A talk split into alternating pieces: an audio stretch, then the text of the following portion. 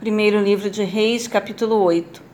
Então o rei Salomão reuniu em Jerusalém os anciãos, líderes, autoridades de Israel e todos os chefes das famílias israelitas para transportarem de Sião, a cidade de Davi, a arca da aliança de Yahvé. Todos os homens de Israel congregaram-se junto ao rei Salomão no mês de Etanim, que é o sétimo mês do ano, durante a festa desta época. Quando todos os líderes de Israel chegaram, os sacerdotes tomaram a arca de Yahvé e a tenda do encontro com todos os seus utensílios sagrados que nela ficavam e a levaram. Coube aos sacerdotes e levitas o transporte de todos os objetos sagrados. O rei Salomão e toda a comunidade israelita que se havia congregado a ele diante da arca sacrificaram tantas ovelhas e tantos bois que nem conseguiram contar. Os sacerdotes transportaram a arca da aliança de Yahvé para o Debir, seu espaço reservado no Santo dos Santos do templo, e a depositaram debaixo das grandes asas dos querubins. De fato, as estátuas dos querubins tinham suas asas abertas sobre o lugar da arca e cobriam a arca e as varas utilizadas para o traslado. Esses varais eram tão longos que as suas pontas, que se estendiam para fora da arca, podiam ser observadas do debir, à frente do Santo dos Santos, mas não se conseguia avistá-las de qualquer outra parte. Dentro da arca estavam exclusivamente as duas tábuas de pedra que Moisés, quando estava no Monte Horebe, tinha depositado na arca. No dia em que Avé estabeleceu uma aliança com os israelitas, depois de haverem sido libertados e, e partido do Egito.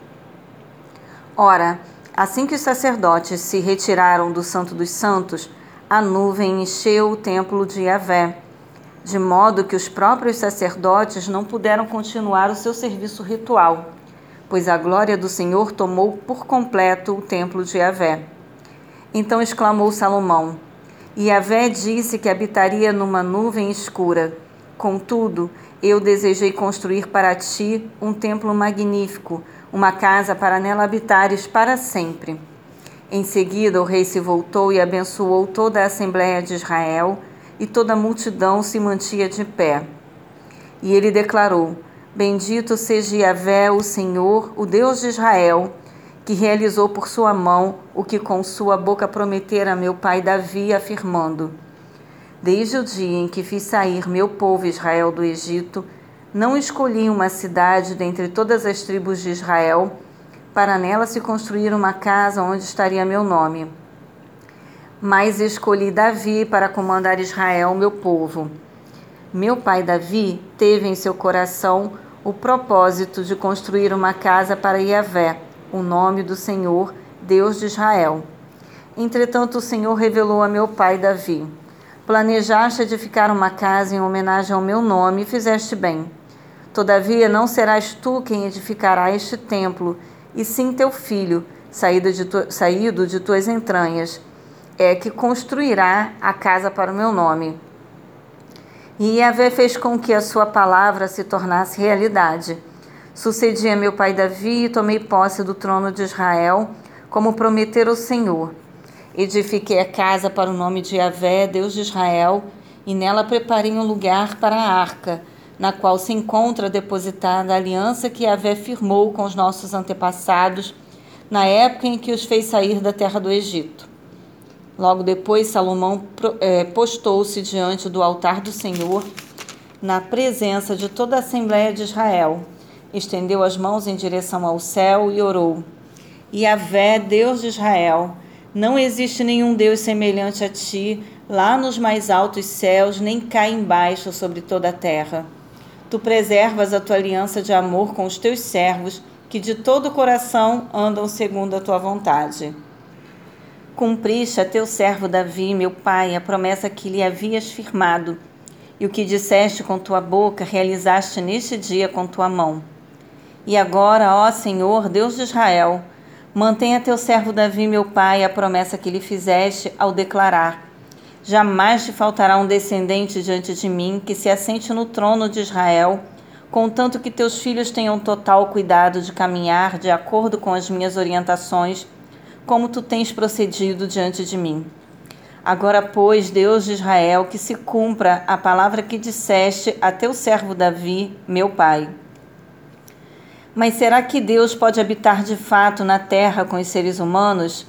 Os céus, mesmo os mais longínquos, não podem circunscrever-te, incomparavelmente menos esta casa que construí.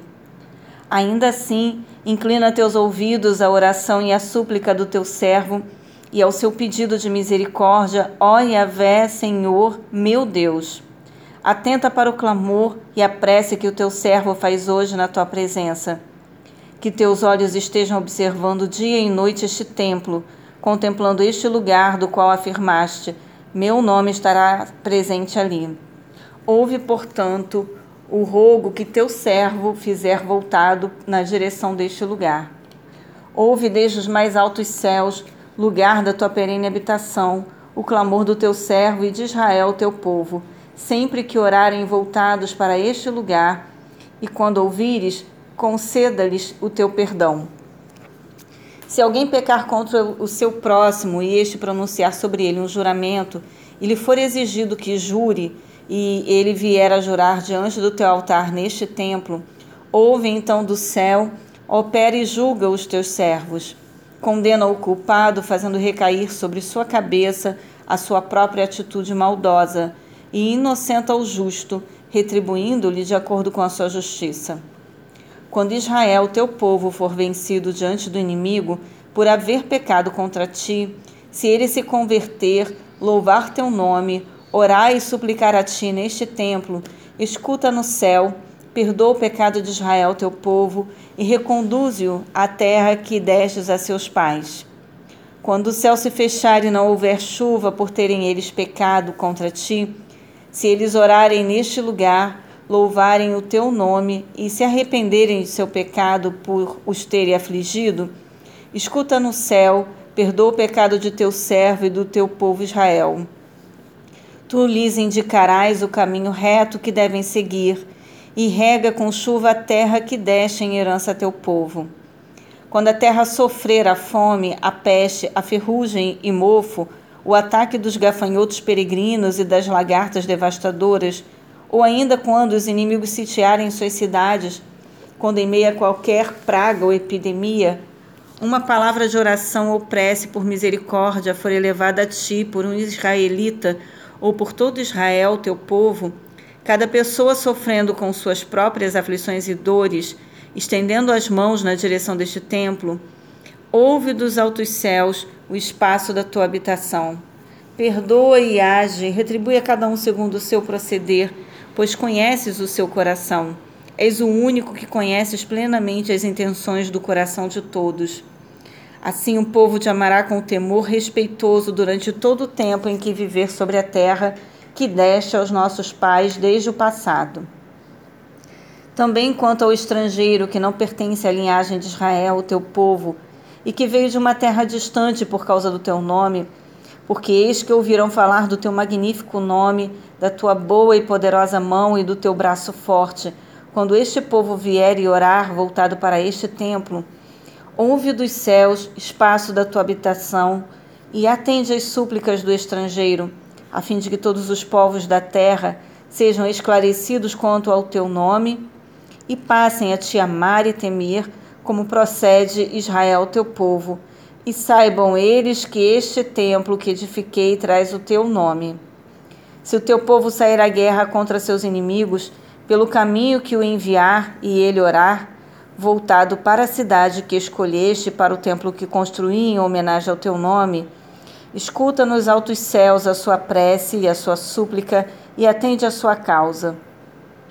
Quando tiverem pecado contra ti, pois não há ser humano algum que não peque, e ficares irado com a atitude deles e os entregares nas mãos de seus inimigos, que os detenha e os leve para escravos, como escravos para a sua terra, seja esta distante ou próxima, se na terra para onde forem levados cativos, reconhecerem seus erros e se converterem, e em meio à terra do seu cativeiro te confessarem: pecamos, nos desviamos e agimos com maldade.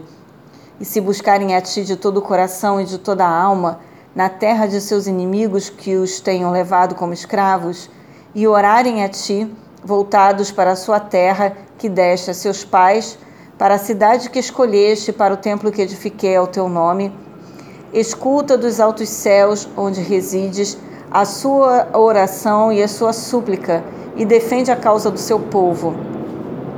Perdoa a tua gente os pecados cometidos contra ti e todas as revoltas e transgressões que tiverem praticado contra a tua pessoa. Faze-os encontrar graça diante de seus dominadores, de modo que recebam deles a necessária misericórdia. Porquanto são o teu povo e a tua herança, são os que fizeste sair do Egito daquela fornalha de fundição. Que teus olhos estejam abertos para contemplar a atitude quebrantada do teu servo e de teu povo Israel para ouvires todos os apelos que lançarem diante de ti. Pois foste tu que os separaste como tua herança dentre todos os povos da terra, como declaraste por meio de teu servo Moisés, quando libertaste e fizeste sair do Egito nossos antepassados, ó Senhor Yahvé. Assim que Salomão acabou de dirigir a Yahvé, o Senhor Deus, toda essa oração e essa súplica, Levantou-se do lugar onde estava ajoelhado, de mãos erguidas para o céu, diante do altar de Yahvé, e pôs-se de pé. Abençoou em alta voz toda a congregação de Israel, exclamando: Bendito seja Yahvé, o Senhor, que concedeu paz e descanso ao seu povo Israel, segundo tudo quanto havia prometido, de todas as suas boas promessas que transmitiu por meio de seu servo Moisés, nenhuma fracassou. Que Yahvé, o Senhor Deus, caminhe conosco, como andou com nossos pais, que não nos abandone nem nos rejeite. Fazei com que de coração nos voltemos totalmente para Ele, a fim de que andemos em todos os seus caminhos e obedeçamos a seus mandamentos, decretos e ordenanças que prescreveu aos nossos antepassados. E que as palavras deste meu clamor ao Senhor tenham plena aceitação diante de Yahvé, o nosso Deus, dia e noite a fim de que seja da sua vontade atender o pleito do seu servo e a causa de Israel, o seu povo, de acordo com a necessidade de cada pessoa. Assim, todos os povos da terra reconhecerão que somente Yahvé, o Senhor, é Deus e que não existe nenhum outro. Quanto a vós, que seja todo o vosso coração honestamente dedicado a Yahvé, o nosso Deus, para que andeis obedecendo aos seus mandamentos, como acontece hoje. Então o rei e todo Israel unido a ele ofereceram sacrifícios diante de Yahvé. Para o sacrifício de paz e comunhão que ofereceu ao Senhor, Salomão deu 22 mil bois e 120 mil ovelhas. Deste modo, o rei e todos os israelitas consagraram o templo a Yahvé.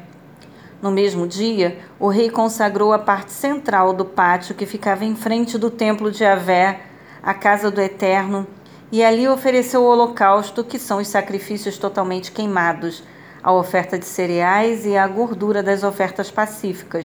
Uma vez que o altar de bronze que estava diante de Yahvé era pequeno demais para conter todo o holocausto, a oblação e as gorduras dos sacrifícios pacíficos. Nesta ocasião, Salomão celebrou a festa dos tabernáculos, e todo Israel com ele, houve uma grande assembleia com multidões vindas desde Lebo Ramate, entrada de Ramate, ao norte, até o ribeiro que marca a fronteira com o Egito ao sul. No oitavo dia, Salomão despediu o povo e enviou cada pessoa de volta a seu lar.